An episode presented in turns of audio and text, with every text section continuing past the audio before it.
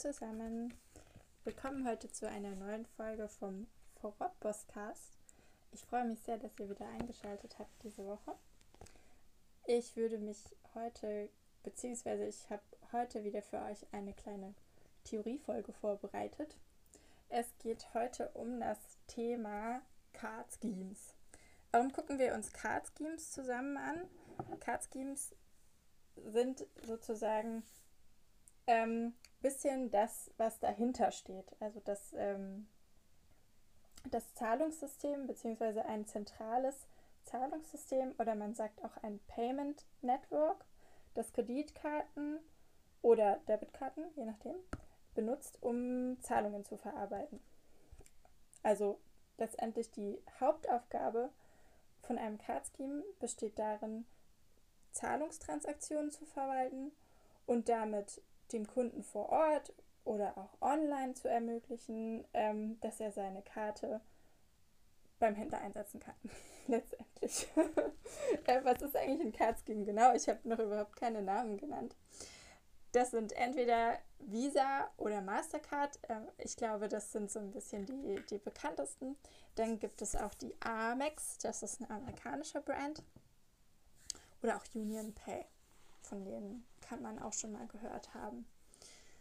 Was ich finde, was sehr interessant ist an dem ganzen Prozess, wenn man, wenn man mal tiefer reinschaut und sich das mal ein bisschen genauer anschaut, ist, dass weder der Kunde, also ihr jetzt auch persönlich, noch der Händler, der sozusagen diese Karte annimmt für eine Zahlung, ähm, eine direkte Verbindung hat zu diesem Card Scheme. Also da besteht kein direkter Vertrag mit euch, ihr wüsstet es ja auch sonst, noch mit dem, mit dem Kunden, also mit dem Händler an sich, also sagen wir Edeka nebenan, der Biergarten, wer auch immer jetzt diese Karte annimmt zur Zahlung, der hat keine direkte Verbindung zum Scheme.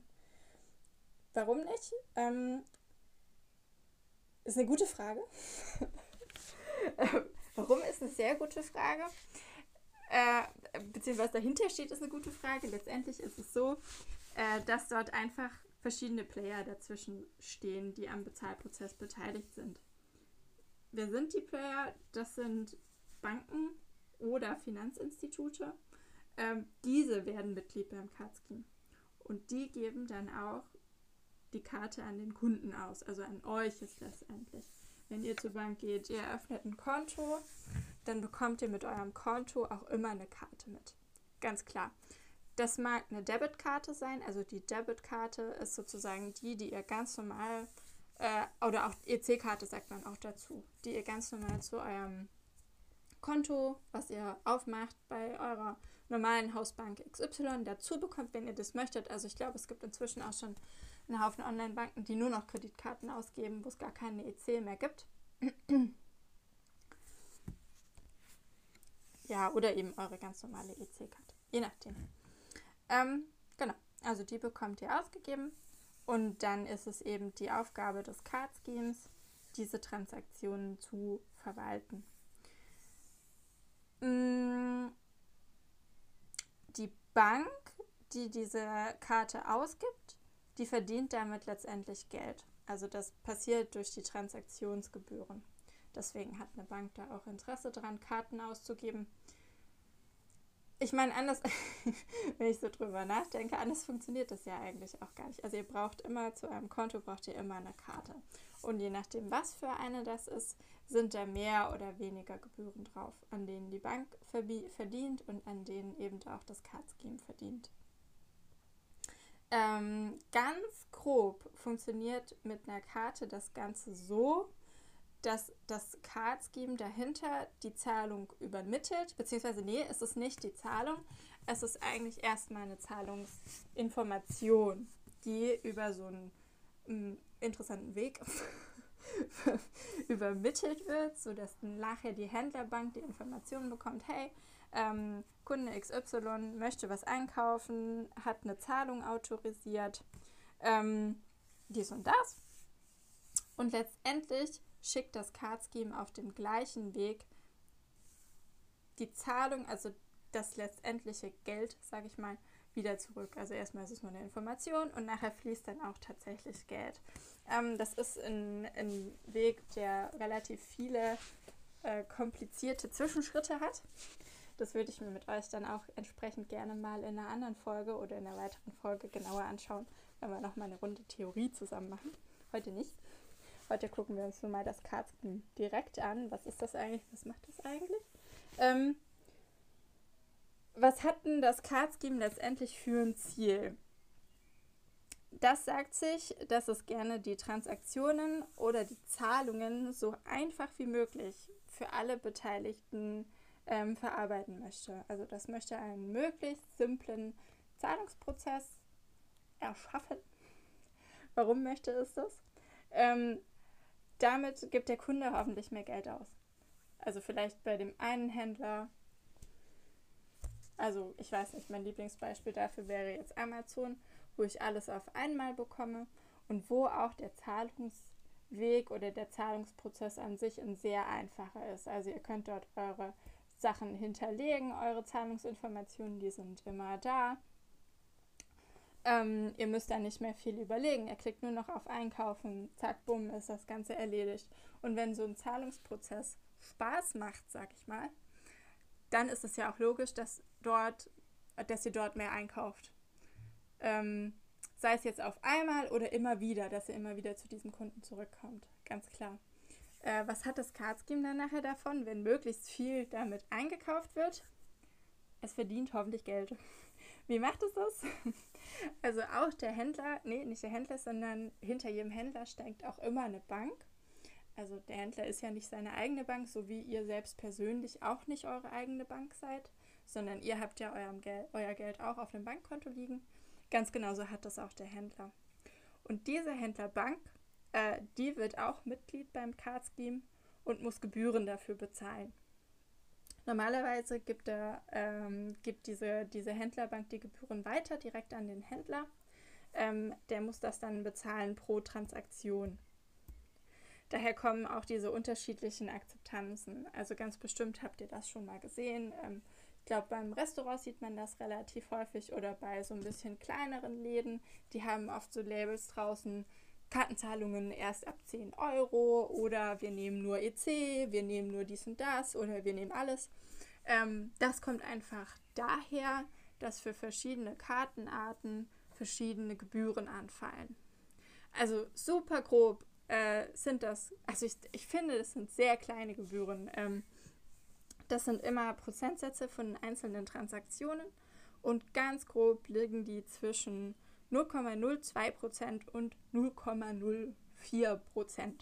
Und je nachdem, wie sich dort eben der Händler ähm, darauf geeinigt hat, vielleicht mit seiner Händlerbank oder mit seinem Chef, der gesagt hat, wir machen das so oder so, ähm, akzeptieren die die Karten auf verschiedene Art und Weise, weil die halt sagen, okay, das lohnt sich für mich erst ab einem bestimmten äh, Umsatz, das überhaupt dann nachher anzunehmen.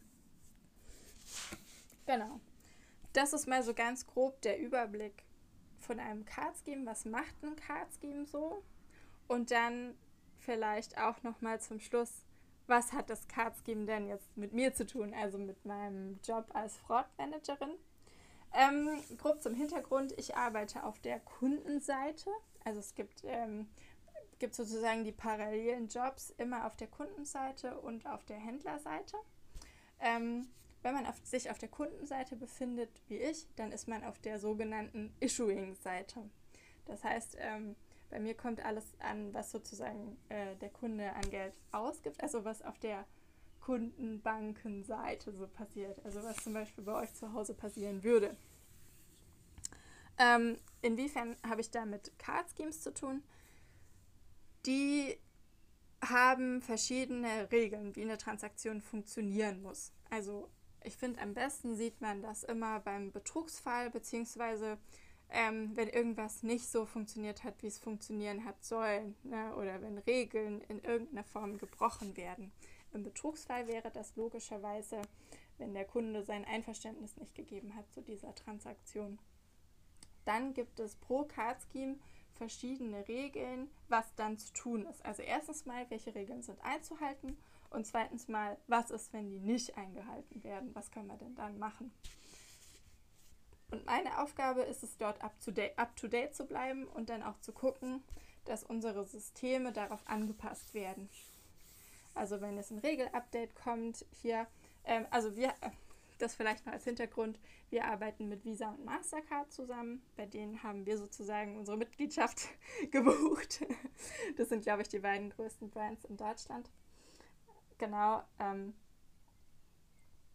wenn die jetzt also sagen, okay, es, äh, es gibt hier ähm, einen neuen Rückbelastungsgrund oder es gibt neue Vorgaben für Transaktionen, wie die laufen müssen oder ähm, ihr müsst einen neuen Report erstellen für irgendwelche Betrugsfälle, das wollen wir haben und so weiter, ähm, dann ist es meine Aufgabe, das zu wissen und dann auch entsprechend zu gucken, dass Systeme darauf angepasst werden. Ähm, das ist auch ganz wichtig, dass man selber als, äh, als Issuing Bank oder als Kundenbank, dass man dort äh, compliant nennt sich das im schönen Fachjargon, dass man dort compliant bleibt, also sich an alle Regeln hält und auch die Voraussetzungen erfüllt. Weil wie das so ist im Leben, wenn man sich da nicht dran hält, dann muss man Strafe zahlen. Und das ist nicht wenig. Also Card Schemes langen da auch ganz schön tief in die Tasche wenn man sich nicht an die Regeln hält, die die aufstellen für diese, diese Transaktion. Also die haben da auch schon, also würde ich sagen, haben die schon eine sehr große Macht. Wenn die sagen, nö, wir wollen das so und so, zack, bumm, dann ist das zu tun. Selbstverständlich nicht über tatsächliche EU-Gesetze hinaus. Also das sind äh, immer Sachen, die sozusagen zwei, also die unabhängig voneinander sind. Also Card Scheme Card Scheme XY kann jetzt sagen, so und so und so, okay. Ähm, dann kann es aber durchaus sein, dass das Privatrecht was anderes sagt, beziehungsweise dass das Privatrecht, das Handelsrecht, wie auch immer, ähm, dass man dort nochmal anders agieren muss. Also wir müssen auch aufpassen, dass wir das nicht verwechseln. Das eine ist das und das andere ist das. Also solche Anfragen höre ich auch öfter mal so, hä, Moment, aber nach AGB, bla bla bla. Ja, okay, nach HGB. Das ist eigentlich richtiger. Ähm, ja, okay, das ist dann auch alles richtig. Ne?